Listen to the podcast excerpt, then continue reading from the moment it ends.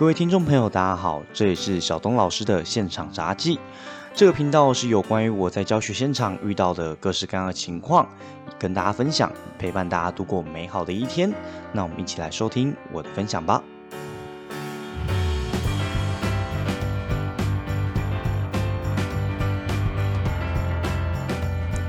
各位听众朋友，大家好，这里是小东老师。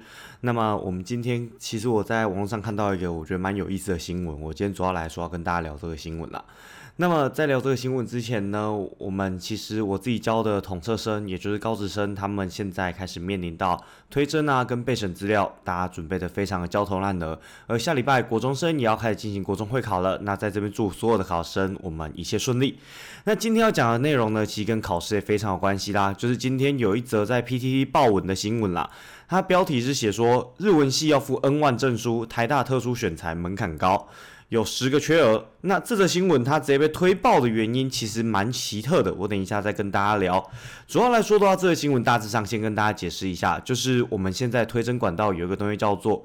我们现在升学管道有个东西叫特殊选材，这个东西它本身来说，它不用去采集任何的它的呃，例如说它的考试，像会考啊，还是什么，像我说统测、学测、职考等等都不用。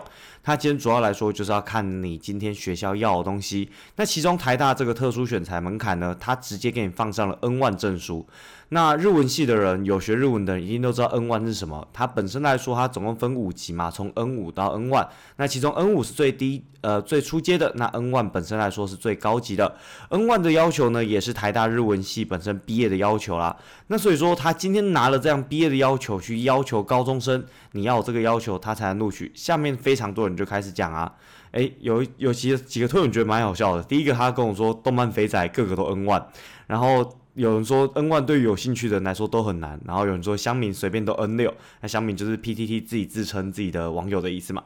那这些东西你就会发现到啊，这些东西他就会有人又问说，哎，这个东西不是故意的吗？为什么台大日文要选选这么难的部分？所以你就知道有一些人在反讽啦。那有一些人会觉得很奇怪，这个东西他是不是故意的？还有一些人说这个东西他一定有内定啊，这个都就一定就是教授他什么特殊选材，他针对自己的人。那我会觉得特殊选材这件事情，它其实牵涉到我们整个的升学体系啦。升学体系这个概念其实现在非常的复杂，尤其进入到了我们现在，如果各位你有在关心关心一些教育议题的话，你已经知道现在教育议题一个很重大名称叫做一零八课纲。那这课纲到底改什么，以及这课纲到底面对什么？其实呃，我等之后会录一集跟大家来专门聊这个，如果大家有兴趣的话。那么今天主要来说，针对这个新闻讲，你会注意到是大部分人在讲的都是说，其实现在这个台大他用了这个 N 万，那这个标准如果你过了的话，其他人其他的标准其实基本上像什么成绩啊之类的他就不看了。那有些人就觉得说，你绑定这个摆明是不是？哎，你要你有认识什么亲戚或朋友啊？他本身有 N 万的标准，那还有这个标准，我抬到直接收你进来了，这个一定绑标。那我觉得。在这种绑标的情况，其实我个人觉得其实不常见，而且其实也不大可能啦。说实在的，反过来说，如果一个教授他希望他自己要的人，他特殊选才会进来，他有这么困难吗？如果他是教授里面他真的有实际做绑标的话，他特殊选材这一个人他报进去，他甚至他需要绑标的条件什么，他可能开低一点的条件，例如跟你说，哎，你可能日文有 N 五啊，那我们就开始面试，然后面试比例调超高嘛，这样子的情况之下，我一样可以找到他想要的人进来啊。所以我觉得台大它本身在做这个标准，绝对不是因为绑标这件事，而且台大在做绑标这件事情，其实，呃，说真的，现在有太多的推甄管道了。各位，如果您对于教育这部分怎么升学不是很熟悉的话，这边我稍微讲一下。本身来说的话，像这边有所谓特殊选材，那本身学校也可以独立招生。那除了独立招生之外呢，在高职部还有绩优甄审跟绩优推呃绩优保送，那还有大家所熟知的繁星计划，那或者是说。本身还有所谓的呃推甄跟我们的登记分发，那以及学车跟职考又有两种考试模式，那还有各式各样的学程等着你去选。你就注意到这么多学程，你怎么知道哪一个是有没有什么漏洞的？当我们东西一多的时候，其实你要防堵这些漏洞本来就不大可能了。所以这件事情其实就。我觉得在升学上面这件事情，它就呈现了两种不同的态度。第一个态度是很多跟很多乡民、很多网友说的一样，这个东西爱听就绑标了。他的态度想法就是我不信任这个升学体系，这个升学体系本身做事情一切都是在图利自己的。而另外的态度就是说，哎，你这太难了吧？你这个榜的话，真的会有人去报吗？这个部分来说的话。他就是第二种，就觉得哎，这个学校设定的有点太难，这东西一定有鬼。那不管怎么样，你都会发现到这些质疑的声音都是质疑这间学校有鬼。网络上其实本来就酸民特别多嘛，对不对？那我也希望我这个节目可能有酸民跑进来，那这样的话至少关注度会比较高嘛。那题外话，这题外话了。那主要来说的话，你就会注意到的事情是，不管是哪一种观点啊，每一个人他在看这些东西的时候，他都是一种质疑的心态去看待。那对我来说呢，其实我觉得台大这样子筛选无可厚非。第一个，台大这本身是我们台湾的第一学府，这是毋庸置疑的。那第一学府要求日文 N 万这件事情的话，他有这样要求，那如果有这样学生，当然可以去报嘛。在高中。高中阶段有日文 N one 的学生是多还是少呢？说实在的，以日文检定最高，就跟你现在要求大家英文托福要考到非常高，或者多一要考到什么九百五十分以上才能报这间学校，对于很多高中生来说根本就不可能嘛。这种人才本来就是凤毛麟角。那对于这样的教授，如果他这样选择有什么好处？它最大好处就是，你今天一进来，你在日文，它基本的东西就不用再教你了。所以，对于研究日文的教授学者来说，他就可以更容易找到他所需要的学生来帮他做研究啊，或者是说，他可以把他推到更好的地方，或者是更专精的地方嘛。这部分是对教授好处。那对于学生好处有什么？有什么状况呢？其实考到 N one，代不代表说他一定平常读书读得很好呢？当然不一定嘛。今天他对日文很有兴趣，但他对国文、英文搞不好没兴趣，搞不好对数学还是一窍不通。那在这种一窍不通的情况之下呢，他因为成绩差考不上日文系，所以如果台大有开了这样子要求 N one 的情况，虽然他很难，我知道他一定很难，而且大部分人一定碰不到。但如果有这样的学生，对他来说无非是一种福音，他绝对进得去。所以我觉得那些在质疑说这件事情台大开这个东西本身来说是为了走后门，这件事情基本上我真的觉得不用想太多了。因为走后门的方式太多种了，他不会特别去搞一个这么困难走后门的方式。反过来说，如果走后门的这一个人他真的有 N 万的话，那说真的，他根本就不是什么后门啊。N 万这个东西，你以为这么好拿到？以为地上捡到就有？这东西又不是一百块掉到地上，哎，捡到一百块这么爽？这东西这么爽，都麻烦告诉我一下，下次我花五百块跟你买一张 N 万证照，好不好？当然不可能嘛。所以说这些东西它其实真的不是很容易考到的东西。当然很多人都说不难考。很多人都说什么什么什么这东西你考不到 N 万，那你就是什么 N 万到底有什么难的？我觉得很多人他们在想这件事情的角度的时候，他们都是以他们今天，例如说他现在的情况，可能回这个推文的人，他可能是三十几岁了，或者是二十几岁，现在靠日文吃饭的，他当然觉得日文不难。就像我现在我在靠电子学吃饭的，我也觉得，哎，电子学这以前大学为什么大家都那么哀哀叫？那个电路学，大家以前大学到底想什么？为什么都这么简单也不会？啊，可是以前我在大学的时候怎样？我大学的时候也是被当啊。我们在学生时代的时候的看法跟想法，还有我们的能力，跟本来出社会的时候，它就有一定的落差了。我们在学习的阶段，本来越往上面来说的话，我们在记忆的能力，跟我们在背诵，我们在。理解语言的能力反而会越来越低，但是我们在整体的同整跟我们整体的运用能力会越来越高，因为我们先前的知识量有了，导致着我们今天要越往后面运用会越加容易。而 N 万这个东西，它其实本身来说，对日文的呃使用日文的人来说，它本来就是一个非常来说相对比较难的部分，所以说。他这么难的部分，然后拿来做因人设施的绑标，我觉得是一个太荒谬的说法。所以说，在这么荒谬的说法，这这篇文章却在网上被讨论热度这么高，我觉得是一个，其实就是一个大家见不得别人好了。说实在的，在网络社会上面，其实有非常多人是见不得别人好的，因为他可能在以前在考试的时候，他没有这样 N 万的管道，所以他可能没有办法进到台大。那所以说，对我来说的话，我觉得 N 万这个管道的话，这个特殊选材，我觉得它是。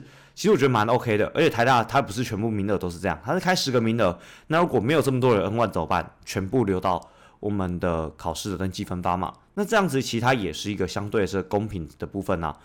就说白了嘛，N 万这个东西，如果你读日文，如果你对日文有兴趣的，你最好不会去考这些检这检定啊。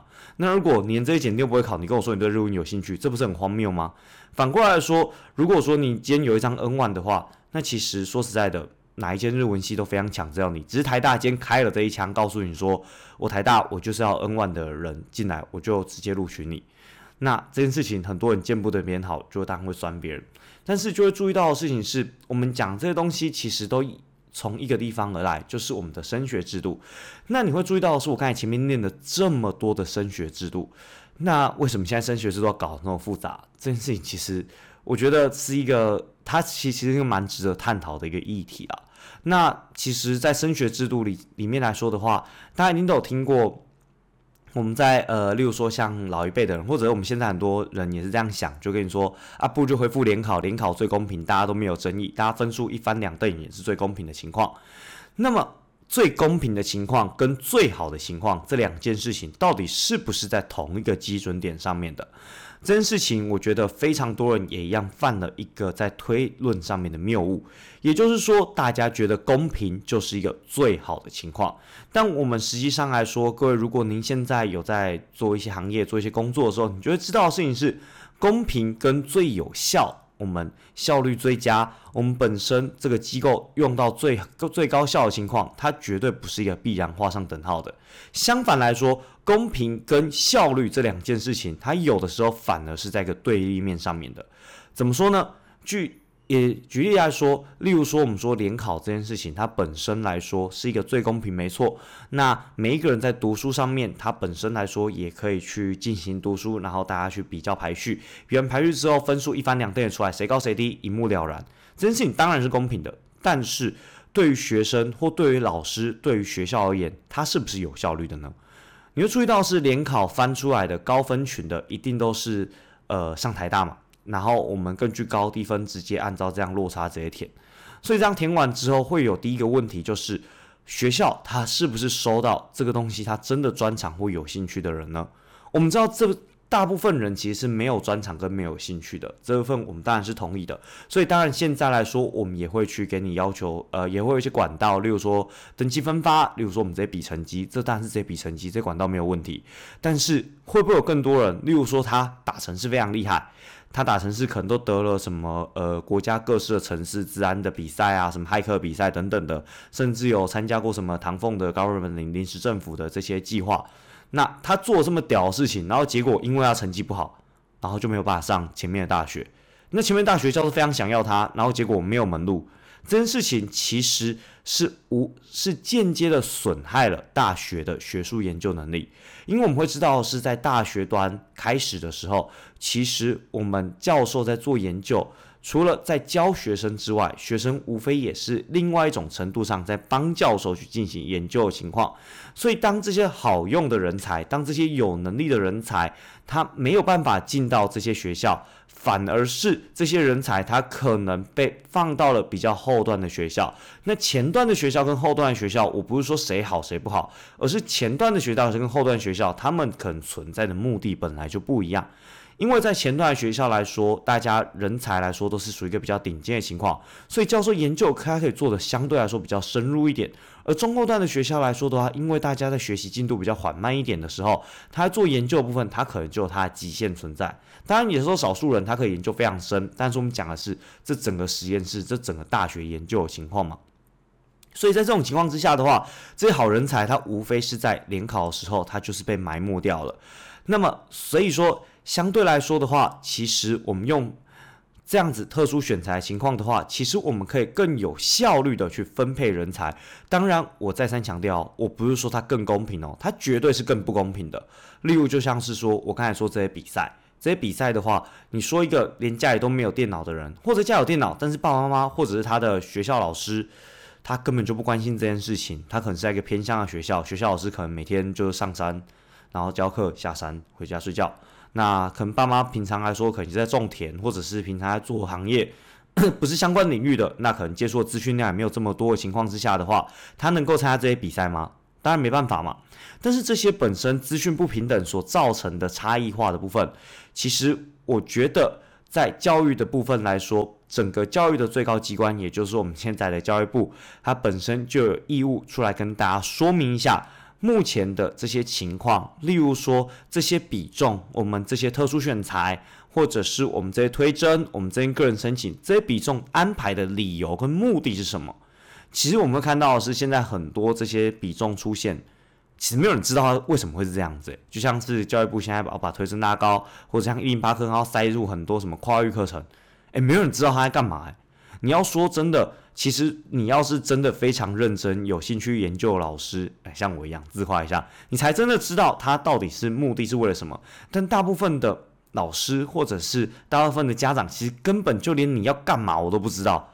那在不知道情况之下的话，你说？他们会幸福吗？还是他们只是认为说你的什么这些多元入学啊，它只是一个多钱入学的方式，只是为了让这些有钱人他有一个更方便管道入学而已。我相信在政府这些政令没有宣达完整的情况之下，连趴数，我说真的，我自己看了这么多，他连趴数为什么这样设定，其实都没有讲的情况之下，你连在教育圈的人都没有办法说服了，你到底要怎么去说服一般家长说你这个东西不是自己开一个后门的？所以，我们就会注意到台湾一直在喊教改、教改、教改。那台湾教育部也拍了非常多影片，潘文忠部长也做了非常多像 F 一粉砖啊这些东西，试图要去推这个东西。但是在基层，不要说老师了，在一般家长的声音来说，他们感受到了什么？他们感受到的是啊，教育部就在整人了，教育部要在弄我了。但是在推广这个课程，最开始核心理念是什么？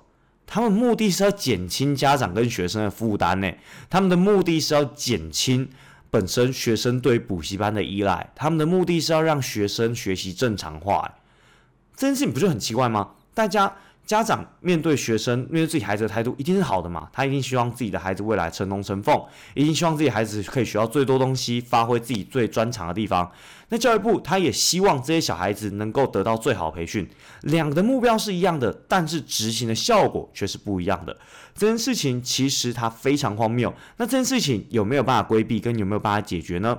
其实，就我目前所知，我等一下跟你举另外一个例子，也就是我们在会考的时候，我要跟你说的是，这件事情其实是很难米平，甚至现在来说，根本就没有人试图去想过方式解决的。我要举的例子是什么例子？也就是我们下一步要遇到国中会考啦。那还记不记得国中会考？像我以前那个时候是学测啦，呃，不是学测，机测，机测。那时候机测叫做我们那时候哦，年代久远，满分三百分，那时候考两百五十五分，我印象非常深刻。因为那个时候我第二次考直接少了二十分，两百三十五分，完全不知道读书一个月到底目的是什么。那就会发现到是在以前的时候都是用分数门槛直接划分出来的，在更早的时候一样也都是分数的，直到出现会考这个名词的时候开始。大家会说，哎，国中生开始用 A、B、C 三个等分去均分，那那个时候均分完之后，新闻就整个大烧起来，就说，哎，你这样子 A、B、C 上去分，然后那个时候台南好像还有什么，呃，需要需要那个什么体适能鉴定啊，你体适能过，你才可以上比较好的学校。我靠，这所有人，家长也好，学生也好，老师也好，全部人全部烧起来。为什么烧起来？很简单。今天你跟我比的不是考试，诶，今天跟我比的是这么多乱七八糟的东西，当志工时数啊，你有没有去健身啊？你体适做好不好啊？啊，这些东西家里有钱的小孩，你要去开这些东西来说的话，有什么困难的？就像鲁冰花那个电影里面讲 讲的很好嘛，有钱的小孩做什么都比较会嘛，连画画都比较会。这件事情其实对我们一般人，其实看到观点就是这样子。所以，当你今天把一般人他们觉得公相对公平的成绩给他模糊化了之后，他们会怎么想？他们就会想说，你这制度就是逐渐往有钱人去靠拢嘛。更不用说像现在台大里面台台北人占台大比例，其实远远比我们现在整体人口分布高非常多的情况。其实大家就无非想说，你这个制度其实就是专门为有钱人开后门铺道路，让他们更顺的去做阶级复制嘛。那么。这件事情怎么会演变成这样？难道这些教授、这些高官们，他们真的是为了做阶级复制吗？诶，其实也不是，因为我以前说班的时候，我就是念教育的部分啊。那个时候我听到教、听到呃教我指导的教授就跟我说，其实那个时候模糊化。在国中升高中模糊化阶段，其实大家就是目的为了我们要把这些分数模糊化掉，也就是把分数原本的分数分这么明白，把它画成 A、B、C 三等份。那画成 A、B、C 三等份，接下来他们希望达到什么好处？他们希望达到好处就是，哎，接下来各地的一中将不会再是一中，例如说雄中，它可能就不会是再这么亮眼，或者是建中，它可能就不会再这么亮眼。然后取而代之的是，可能后面二三名的学校。进去的学生搞不好还比第一名的学校好，那这样 A、B、C 三等分化的话，你再怎么画，你学校你学校顶多变成三层而已。你就不会分了这么多学校了。那不会这么多学校什么好处呢？因为我们知道的事情是，像现在好的学校，其实资源都无非越往好的学校集中，那差学校资源分配越少。但是，一间学校它基本的经费跟它基本的教师员额、基本的这些设备都还是存在啊。那结果你把所有的好学生全部往这些建中塞，那结果建中他们老师一个老师就是要带一个班嘛。那一个老师没有办法分配这么多精神底下的话，他其实好学生给他，他也不见得全部都能带得好啊。那不如就把这些好学生，我们这样平均撒上去嘛。当每一个学校它本身来说都可以带到一些好学生的时候，整个台湾的人才，它就会相对来说得到更多好人才，更多好人才，整个台湾就越有国家竞争力嘛。一开始听起来是不是很美妙？就是我们今天所有的资源都能达到最有效化的利用，只要做到模糊化这件事情。但是。你也看到，现在事实是我们有模糊化成功吗？诶，没有。现在我们还是什么 A 加 A 减 B 加 B 减 C 加 C 减，呃，C 减我不知道有没有了，因 为我对国中这段时实在是没有很了解。那你就注意到是这些的分别，它真的有实际的达成模糊化吗？其实没有。这些我们还是不断的再去比分数，不断的再去切割我们今天分数的集聚。那么在这样切割之后，我们还是会看到我们很多。家长在抗议，那还是会看到国中升高中来说，国中非常多的家教班仍然是在进行补习。那么这些甚至像国中现在有国中升高中有一些特殊选材，那这特殊选材像我们学校今年也是有一个特殊选材啊。那这些特殊选材的时候，你就会注意到，哇，连特殊选材外面都有专门针对补习班特殊选材的补习啊。这件事情你真的觉得它有消灭补习班，它有模糊化吗？诶，其实还是没有。建中还是永远的建中，附中还是永远的附中，那烂的学校还是永远烂的学校。不要说什么模糊化了，他们本身前几名来说的话，它的差异排序仍然是没有改变的。那在这种情况之下的话，它真的有达到它的效果吗？其实没有。但是你有没有注意到这两件事情？从我们的高官教授也好，从家长的角度也好，两个的目的是不是都一样？为了学生好，但牵涉到他执行面的时候，就会发现两个执行面是南辕北辙的。因为我们一般的教育部，它针对的是全国整个国家教育体系的发展，它当然希望整个国家的人才越多越好嘛。我们整个国家人才，今天如果能有越多人去做到越好，人才越好。但是，一般家长希望我的孩子越好，人我的孩子爬越高越好嘛。所以，针对的点不同，这件事情谁错谁对呢？当然没有啊，两个当然都对的。谁不希望自己家的孩子能够变超强？那谁不希望自己的国家能够变超强？两个方向都是对的，所以这也就是这种政策最难执行的部分。当今天都没有人有错的时候，其实你就很难去下定夺说我们政策到底要用哪个方向去走。但是这件事情如果难以下定夺的时候，其实我们最需要的反而是我们的领导者，他需要去指出一条明确的路，而不是像现在，当我们这些各式各样的路其实非常模糊的时候。诶，好像往我们平均的模糊化靠了一边，然后结果被家长团体声音拉回来，又靠另外一边，然后又被拉回去靠另外一边，然后又被拉回来靠这边。那你就会注意到拉来拉去之后，其实最后我们就会套上一句：哎，你这不是换汤不换药，我们到时候不如套回联考，不是比较好？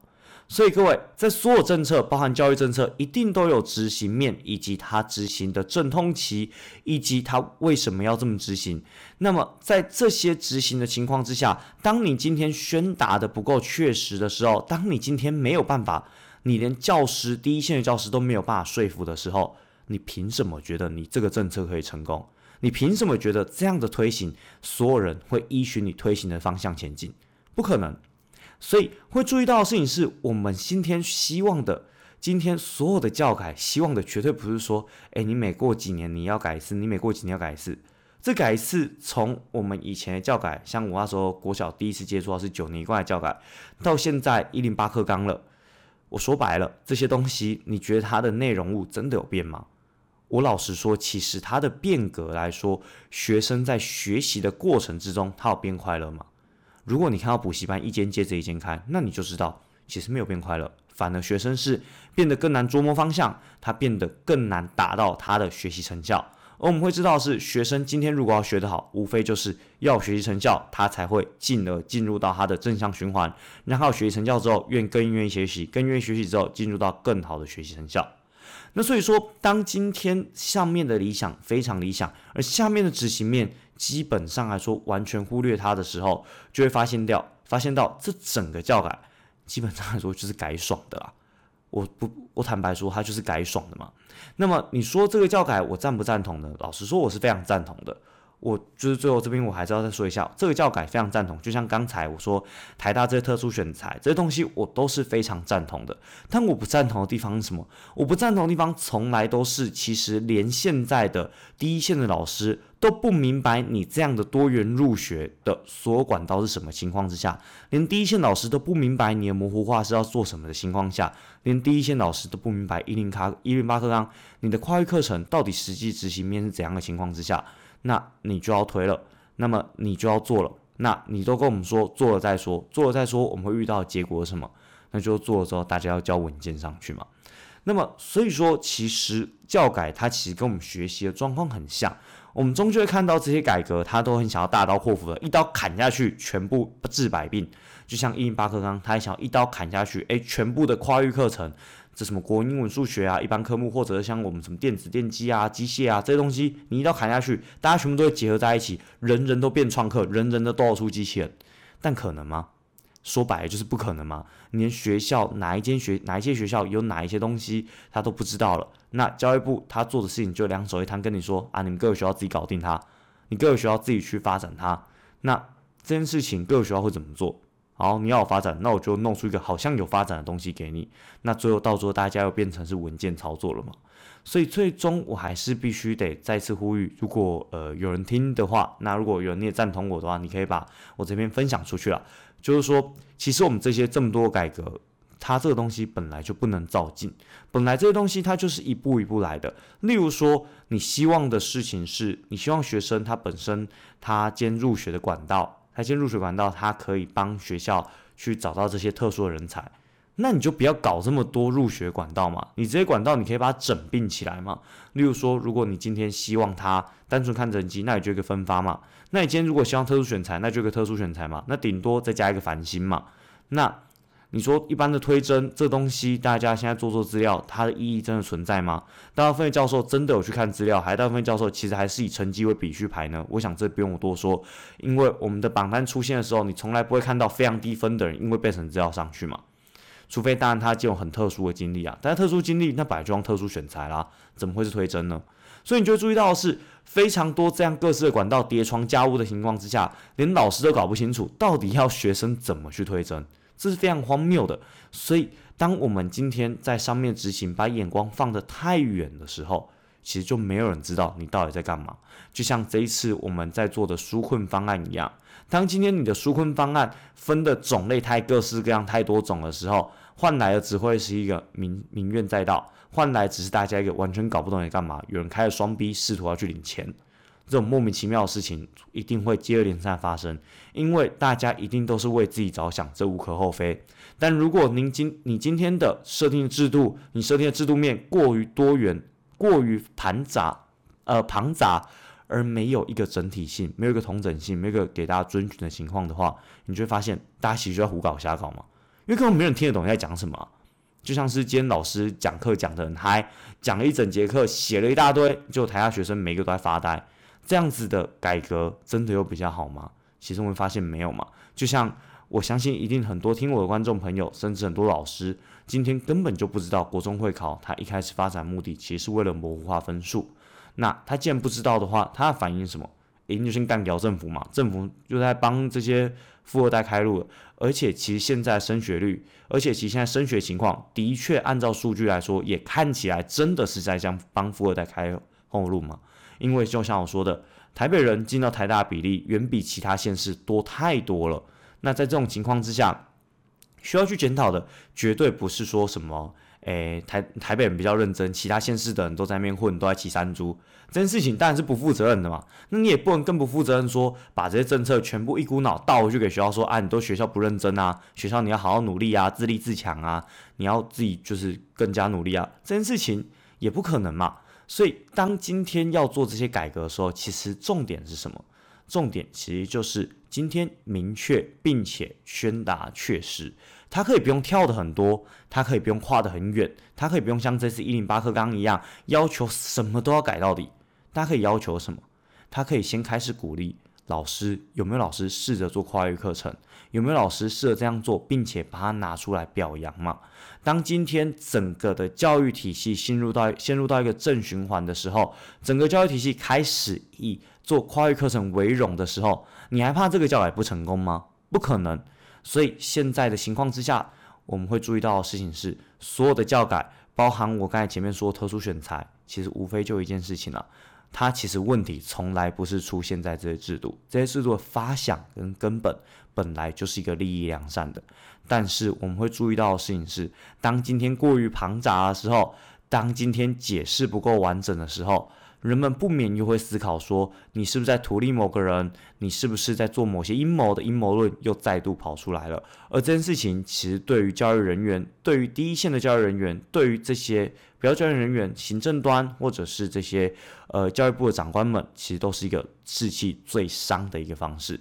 所以，当然我们是希望我们台湾教育一定能够越变越好。我们也希望我们在第一线教育人员可以不要气馁。遇到这些事情的时候，我们更深刻去了解它，这样我们台湾就会达到更好的教育。今天是呃，我跟各位分享这个新闻的部分，那我们下次见，拜拜。